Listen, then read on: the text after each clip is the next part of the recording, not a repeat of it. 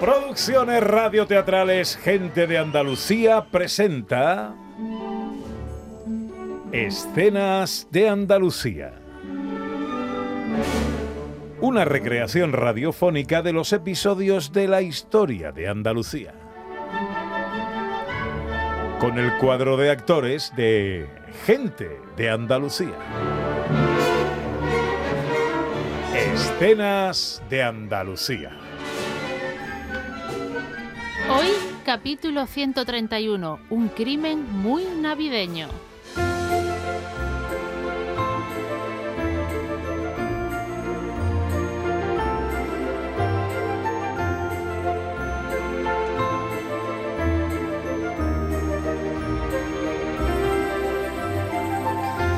Voy a contarles una historia. Y esta historia comienza con una capa de nieve que cubre gran parte de la ciudad de Granada y alrededores.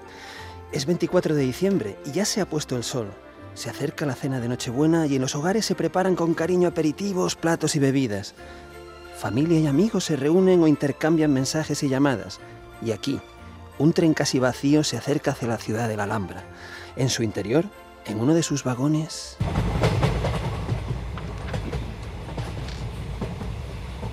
No se ve mucho por la ventana, Pepa, pero parece que ya estamos cerca. Menos mal, Juan, que venimos casi solos. Casi, si no fuera por el grupo del coro que va en el otro vagón. Eso es cierto. Bueno, el coro y el señor con bigotillo. Ese mago tan gracioso que sale en la tele, el mago Charlie. Cierto, cierto, que me tropecé con él al subir al tren. Me encanta. Hace unos números fantásticos. Música y magia, ¿qué más se puede pedir a un viaje en tren un 24 de diciembre? Puntualidad, solo eso. Puntualidad. Que llega a las 10 de la noche como marca nuestro billete. La magia de viajar en tren. ¿Se está burlando? Le seré sincero, este es mi medio de transporte favorito. ¿Y el suyo? ¿El mío? El que me lleve a tiempo para cenar con mi marido. Pues entonces también el tren, que parece que vamos en hora. ¿Y su cena de Nochebuena?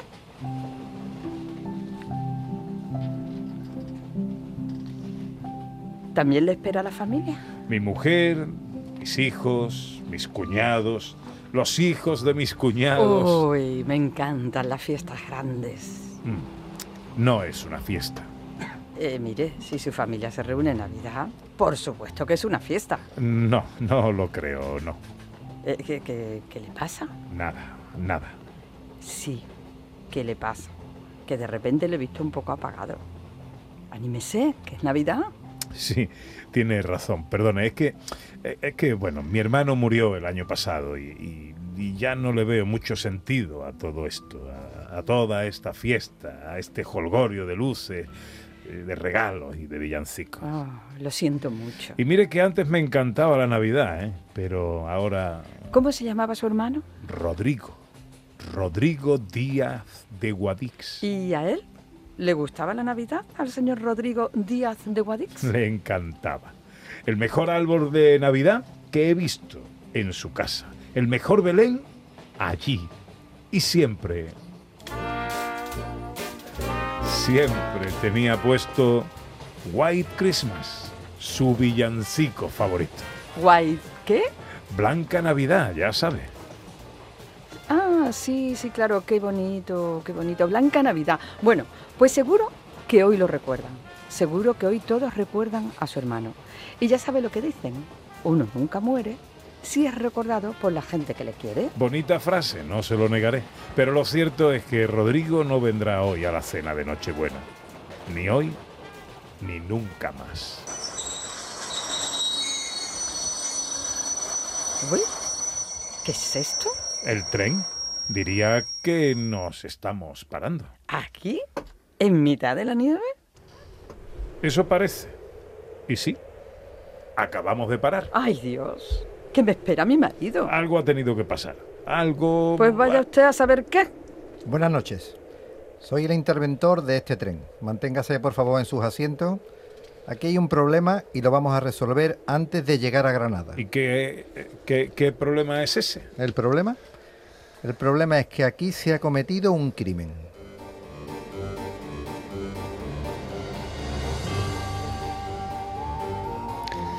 El interventor, al que ahora acaban ustedes de escuchar, hace pasar al mismo vagón a Gloria, miembro principal del coro, y al mago Charlie, y los cuatro pasajeros escuchan con atención. Como decía, aquí se ha cometido un crimen, sí. Uno de ustedes cuatro ha cometido un robo. Si, si me permite, eh, tengo una pregunta. Adelante. ¿Qué se ha robado? Todo a su debido tiempo. Ahora les presento a la persona que conducirá la investigación, el detective Ibáñez.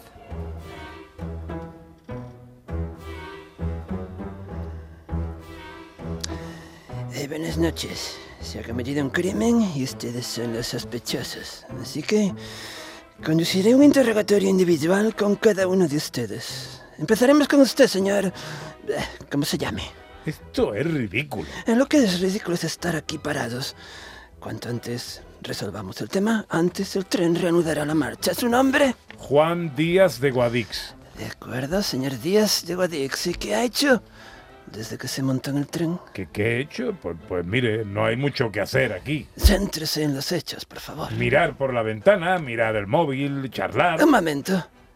¿Y con quién dice que ha charlado? Pues con Pepa, una señora muy educada que se sienta cerca mía. Mm, Ya, veamos. si ¿Y se ha levantado usted en algún momento? Solo ahora. No hay más preguntas. Siguiente. ¿Qué ha pasado? Eso no importa. ¿Qué importa entonces? Que responda a mis preguntas, señora. ¿Pero qué, qué, qué se ha robado? Eso no importa. Sus preguntas. ¿Perdone? Que lo que importa entonces son sus preguntas. Exacto, eso es, eso mismo. Pues pregunte, pero vamos, por resumir, le digo que yo no he hecho nada malo, no he robado nada y por supuesto no he cometido ningún crimen. De acuerdo. Siguiente.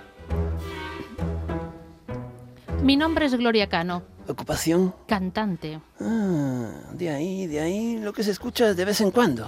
Estamos ensayando. Esta noche tenemos un espectáculo. En Nochebuena. Cantamos en un restaurante de lujo. Muy bien, muy bien, y déjame. ¿Es usted la asesina? ¿Perdone? Quiero decir, quiero decir, ¿ha robado usted algo? Pues no, mire, no he robado nada, pero usted sí.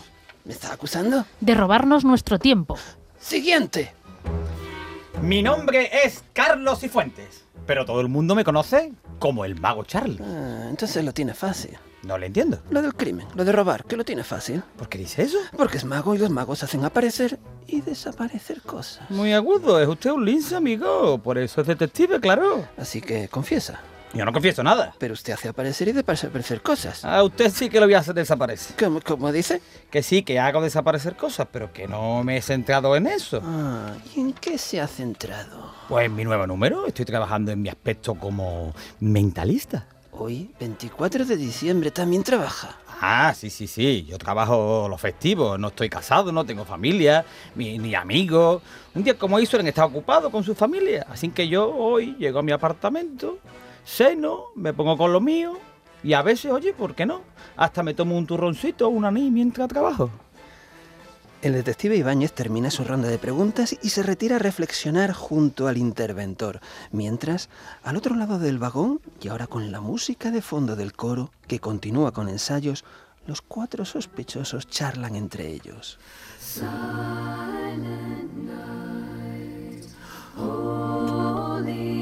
Bueno, bueno, esto, esto, esto es, esto es absurdo. vamos. Ridículo, no tiene ningún sentido. Tal vez sea un programa de cámara oculta. Pero, pero, ¿qué, qué han robado? Ni siquiera nos ha dicho eso. Ni siquiera. Deberíamos poner una queja. Sí, señor, eso es lo que hay que hacer, que vamos a llegar tarde. ¿Usted también tiene planes para esta noche? Yo trabajo esta noche, señor. Pero por eso y con más motivo pues llego tarde. Pobrecito, hasta en Nochebuena trabajando. Y no es el único, ¿eh? que nosotras también tenemos que cantar, como escuchan. A ver, un momento de su atención, por favor, señoras, señores. El inspector Ibáñez ya ha llegado a una conclusión. Les ruego un minuto de silencio. ¿Ni que se hubiera muerto alguien? Pues o alguien avisa al coro o de minuto de silencio, nada. A mí la música me gusta, le da ambiente. Para el que le guste la Nochebuena, no para mí. Silencio, por favor. Adelante, inspector. Damas y caballeros, por fin he llegado a la resolución de este misterio y he descubierto algo. Estábamos ante, ante un crimen muy navideño.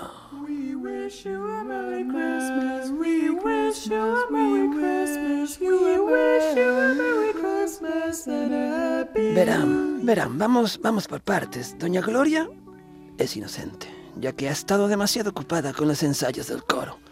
igual que el señor Juan, demasiado ocupado charlando eh, con doña Pepa, lo cual nos deja el culpable a la vista, el mago Charlie, Pero, ¿cu- ¿culpable de qué? Esto, es- esto es absurdo, ¿eh? culpable del peor crimen posible en este tren es la noche de hoy, y es que le ha arrebatado el espíritu navideño al señor Juan. ¿Cómo dice? Lo sabía. Sabía que usted, un señor tan amable, no podía odiar la Nochebuena. Tontería. Usted es el culpable. Usted, que se adentra en los temas del mentalismo. Usted, que tropezó con el señor Juan al subir al tren. Usted, que de manera involuntaria le ha arrebatado el espíritu de la Navidad. Oiga, a mí nadie me ha arrebatado nada, ¿eh? Eso, ahí está, lo han escuchado todos, ¿verdad? Yo no soy culpable de nada. Usted, señor mago, utilice de nuevo sus poderes de mentalista amateur para devolver lo que ha robado. Y aquí paz y después gloria. Qué curioso. ¿Qué le parece curioso, amiga? El coro que ha dejado de ensayar.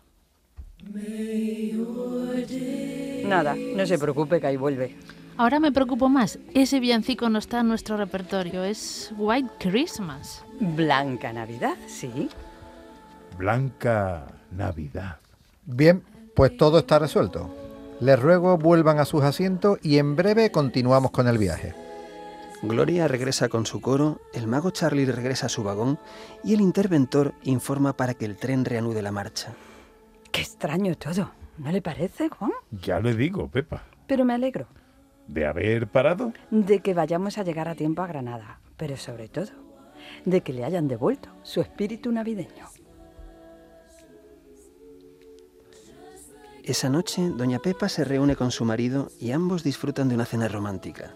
Gloria y sus compañeros del coro cantan en un restaurante de lujo, mientras que Charlie el mago pasa la noche solo en su apartamento, pero disfrutando, a su manera, de los nuevos aspectos creativos que se abren en su trabajo. Finalmente, Juan Díaz de Guadix llega a la puerta de la gran casa donde le esperan su mujer e hijos, sus cuñados e hijos y todo ese jolgorio de luces, regalos, villancicos. Y por un momento duda si entrar o no, si celebrar o no. Pero entonces escucha esta blanca Navidad, mi villancico favorito, y por eso sonríe, porque sabe que siempre estaré junto a todos ellos. Mi nombre es Rodrigo Díaz de Guadix y les deseo a todos ustedes una feliz Navidad.